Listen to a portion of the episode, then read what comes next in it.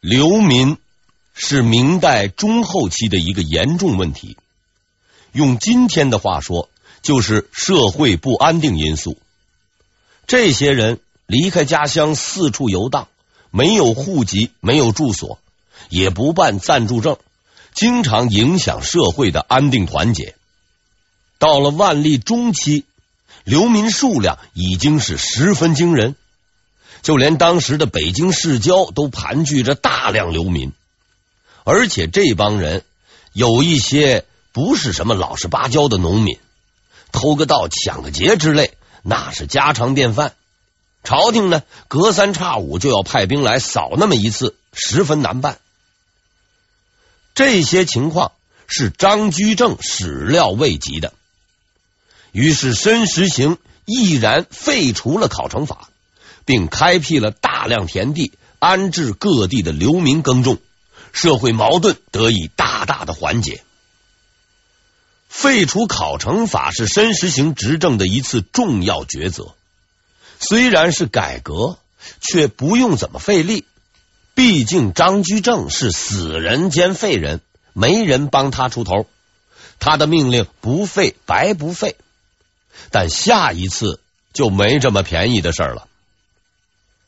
万历十八年（一五九零年），副总兵李连芳带兵在边界巡视的时候，遇到埋伏，全军覆没。下黑手的是蒙古鞑靼部落的扯力克。这个事情闹大了，因为李连芳是明军的高级将领，鞑靼部落把他给干掉了，那是对明朝政府的严重挑衅。消息传来，大臣们个个摩拳擦掌，打算派兵去收拾这帮无事生非的家伙。无论从哪个角度看，都是非打不可了。堂堂大明朝被人打了不还手，当缩头乌龟，怎么也说不过去。而且这事儿闹得皇帝都知道了，连他都觉得没面子，力主出兵。老板一发话，群众支持，战争已是势在必行。然而这个时候，申时行站了出来，他对皇帝说：“不能打。”在中国的历史上，但凡国家有事儿，地方被占了，人被杀了，朝廷立马就是群情激愤，人人喊打，看上去个个都是民族英雄、正义的化身。然而其中别有奥秘。临战之时，国仇家恨，慷慨激昂，大家都很激动。在这个时候，跟着激动一把，可谓是毫无成本。反正仗也不用自己打，还能落个好名声，何乐而不为？主和就不同了，甭管是真是假，大家都喊打，你偏不喊，脱离群众，群众就会把你给踩死。所以，主战者未必勇，主和者未必怯。主和的申时行就是一个勇敢的人。事实证明，他的主张十分正确。因为那位下黑手的扯力克并不是一般人，是韃靼的顺义王。顺义王是当年明朝给俺答的封号。这位扯力克就是俺答的继任者，但是此人既不顺也不义，好好的户市贸易不干，整天是对外扩张，还打算联合蒙古、西藏各部落，搞个蒙古帝国出来和明朝对抗。对于这号人，打是应该的，但普鲁士伟大的军事家克劳塞维茨说过，战争是政治的继续。打仗说穿了，最终的目的就是要对方听话。如果有别的方法能够达到目的，何必要打呢？申时行找到了这个方法。申时行敏锐的发现，扯力克的属下并非是铁板一块，而是由各个部落组成，各有各的主张。大多数人和明朝生意做得好好的。压根儿就不想打仗。如果贸然与他们开战，想打的打了，不想打的也打了，实在是得不偿失，分化瓦解才是上策。所以申时行反对。万历接到了申时行的奏书，认可了申时行的意见，同意暂不动兵，并命令他全权处理此事。申时行随即下令兵部尚书郑洛在边界集结重兵，也不让他大举进攻，每天呢就在那儿蹲着，别的部落都不管，专打这个扯力克。而且还专挑他的运输车队下手，抢了就跑。这种打法毫无成本，且收益率极高，明军是乐此不疲。扯力克却是叫苦不迭了，实在撑不下去了，只得率部躲得远远的。就这样，不用大动干戈，不费一兵一卒，申时行轻而易举的解决了这个问题，恢复了边境的和平。自从登基以来，万历一直在忙两件事：一是处理政务，二是搞臭张居正。从某种意义上讲，这两件事其实是一件事，因为这个张居正实在是太牛了，当了二十六年的官，十年的皇帝，哎，实际上确实如此，名气比皇帝还大。虽然人死了。那茶还烫的冒泡，所以不搞臭张居正就搞不好政务。但是要干这件事儿，自己是无从动手的，必须找打手。万历很快发现，最好的打手就是言官和大臣。张居正时代，言官大臣都不吃香，被整的是奄奄一息。现在万历决定开闸放狗。事实上，这帮人的确表现不错，如江东之、李直、杨可立等人，虽说下场不怎么样，但至少在工作期间都尽到了狗的本分。看见张居正被穷追猛打，万历很高兴；看见申时行被牵连，万历也不悲伤，因为在他看来，这不过是轻微的副作用，敲打一下申老师也好。免得他当首辅太久，再犯前任，也就是张居正那样的错误。他解放言官大臣，是因为他认定这些人永远听从他的调遣。然而，他并不知道自己犯下了一个多么可怕的错误。因为就骂人的水平而言，言官大臣和街头骂街大妈只有一个区别：大妈是业余的。言官大臣那是职业的，这大妈们骂完街以后啊，还得回家洗衣服做饭。言官大臣骂完这个就会骂下一个，所以当他们足够壮大之后，攻击的矛头将不再是死去的张居正，或者是活着的申时行，而是至高无上的皇帝。对于言官和大臣们而言，万历确实有被骂的理由。自从万历十五年，也就是一五八七年起，万历啊就不怎么上朝了，经常是偶有危急。这偶有危急是什么意思？就是说呀，偶尔的自己呀有一点小病。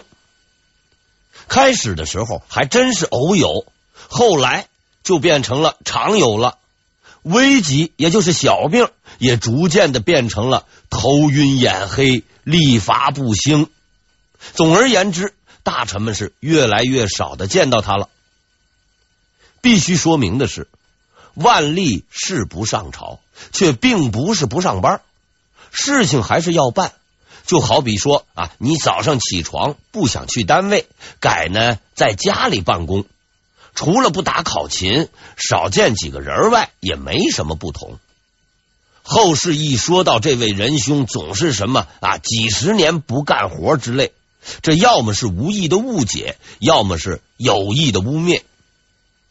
在中国当皇帝，收益高，想要啥就有啥，但是风险也大。屁股上坐的那个位置，只要是人就想要，因此今天这里搞阴谋。明天那里搞叛乱，日子过得那叫一个悬。几天不看公文，没准那刀就架在脖子上了。但凡在位者，除了个把弱智外，啊，基本上都是怀疑主义者，见谁怀疑谁。万历自然也不例外。事实上，他是一个权力欲极其强、工于心计的政治老手。所有的人都只看到他不上朝的事实，却无人觉察背后隐藏的奥秘。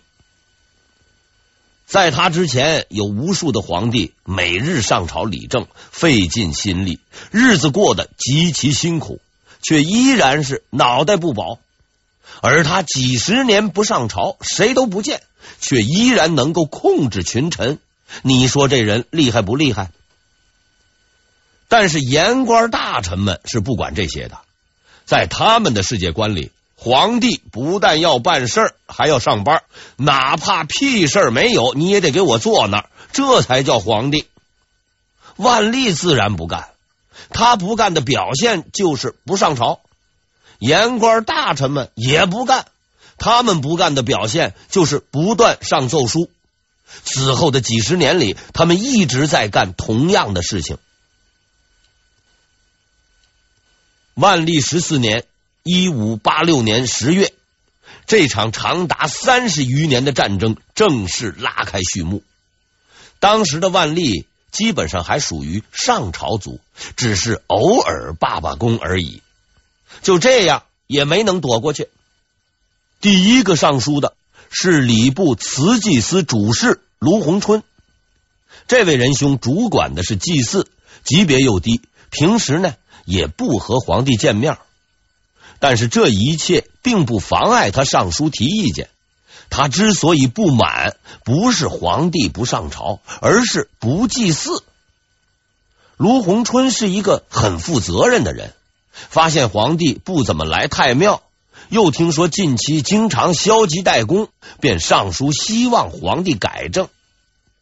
本来是个挺正常的事儿，却被他搞得不正常了。因为这位卢先生除了研究礼仪外，还学过医，有学问在身上，不显摆显摆，哎，实在对不起自己。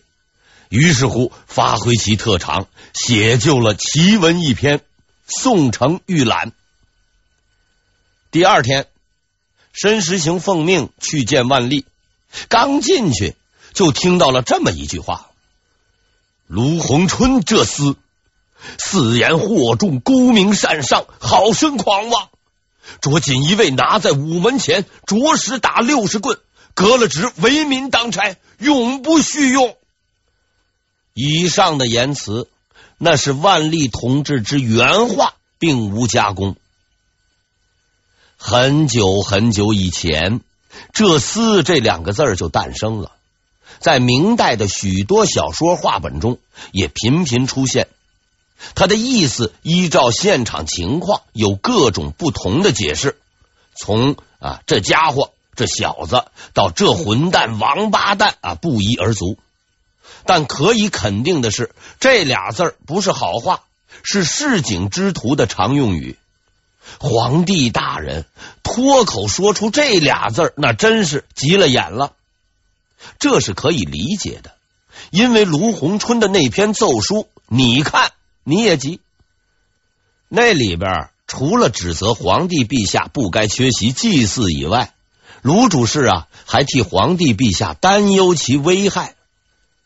陛下春秋鼎盛，精神强固，头晕眼黑之疾，皆非今日所已有。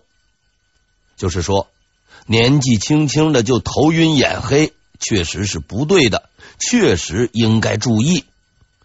按说到此打住也就罢了，可是卢先生发挥医学特长，接着往下写道：“医家曰。”气血虚弱，乃五劳七伤所致。肝虚则头晕目眩，肾虚则腰痛惊泻。哎，是说气血虚弱、肝虚、肾虚，瞧了吗？症状出来了。接下来呢，就是分析原因。怎么会这样呢？以目前任袭之余，而忘保身之术，其为患也深。最经典的就是这一句：“任席”是指睡觉用的席子。所谓“任席之娱”啊，就是指在睡觉的席子上面搞的娱乐。相信大家伙啊都能够理解。综合起来的意思是说，皇帝，你之所以身体不好，在我看来，是因为过于喜欢某种娱乐，不知收敛保养。如此下去，问题非常严重。说这句话的不是万历他妈，不是他老婆，不是深更半夜交头接耳，而是一个管礼仪的六品官，在大庭广众之下公开上书，且一言一语皆以千古流传。再不收拾他，那就真算是白活了。命令下达给了申时行。于是申时行为难了。这位老油条十分清楚，如果按照万历的意思严惩卢鸿春，言官们是不答应的；如果不处理，万历又不答应。他琢磨半天，连夜动笔草拟了两道文书。第一道是代万历下的，严厉斥责卢鸿春，将其革职查办。第二道呢，是代内阁下的，上奏皇帝，希望能够宽恕卢鸿春，就这么算了。按照他的想法，两边都不得罪，两边呢都有交代。事实证明，嘿，这是幻想。首先发作的是万历，这位皇帝又不是傻子，一看就明白申时行耍两面派，立即下令，即刻动手。打卢鸿春屁股不得延误。此外，他还不怀好意的暗示：午门很大，多个人不嫌挤。午门就是执行廷杖的地方。眼瞅着自己要去垫背，就是跟着一块被打屁股。申时行随即更改了口风，把卢鸿春拉出去，结结实实的打了六十棍。马蜂窝就这么被捅破喽。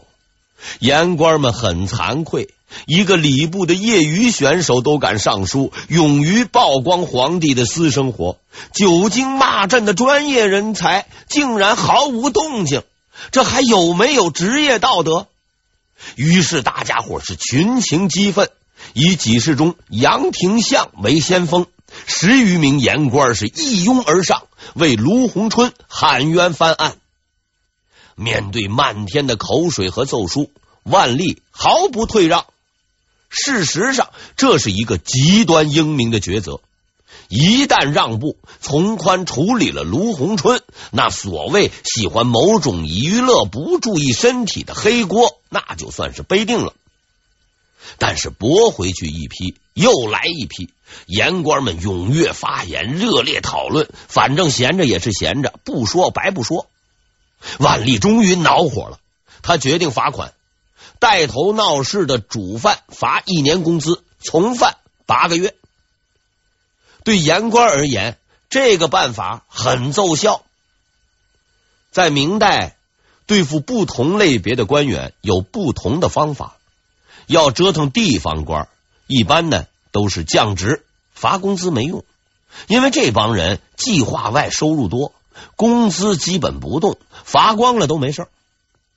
可是这些言官就不同了，他们都是靠死工资的，没工资日子就没法过，一家老小只能去喝西北风，所以十分害怕这一招。于是风波终于平息，大家伙都消停了。但是这只是表面的现象，对此申时行有很深的认识。他既不想得罪领导，又不想得罪同事，为实现安定团结，几十年如一日的和稀泥。然而，随着事件的进一步发展，他逐渐意识到，和稀泥的幸福生活长不了了，因为万历的生活作风是一天不如一天了。事实上，卢鸿春的猜测是很可能正确的。二十多岁的万历不上朝，应该是沉迷于某种娱乐，否则实在很难解释。整天在宫里待着，到底有啥乐趣可言？说起来，当年张居正管他也实在是管得太紧，啥也不让干，吃个饭、喝点酒都得看着。就好比高考学生拼死拼活熬了几年，一朝拿到录取通知书，革命成功，自然那就完全解放了。万历同志在解放个人的同时，也解放了大家。火烧眉毛的事情，比如打仗、阴谋叛乱之类啊，看一看，批一批。其余的事儿是能不管就不管，上朝的日子是越来越少。申时行很着急，但是这个事儿又不好公开讲，于是他灵机一动，连夜写就了一封奏书。在我看来，这封文书的和稀泥技术已经达到了登峰造极的地步。文章的大意是这样的：皇帝陛下，我听说您最近身体不好，经常头晕眼花，时作晕眩。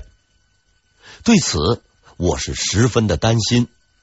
我知道您这是劳累所致啊。由于您经常熬夜工作，亲力亲为，哎，这句一语双关，真是让人佩服，才会身体不好。那么，为了国家，希望您能够清心寡欲，养气凝神，好好的保重身体。我看完这段话，顿觉高山仰止，自惭形秽之感是油然而生。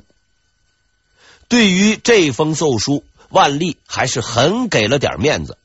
他召见了申时行，表示明白他的苦心。良药虽然苦口，却能治病，今后一定注意。申时行倍感欣慰，兴高采烈的走了。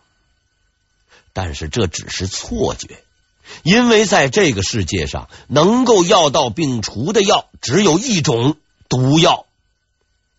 事实证明，万历的确不是一般人，因为一般人被人劝，多少还能改个几天，他却是一点都不改，每天继续加班加点，从事自己热爱的娱乐。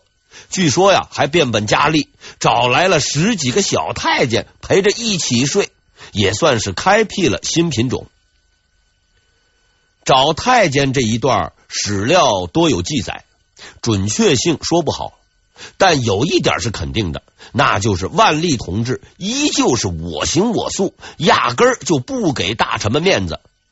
既然你不给大臣们脸面，大臣们一下就急了，那咱就有撕破脸的说法。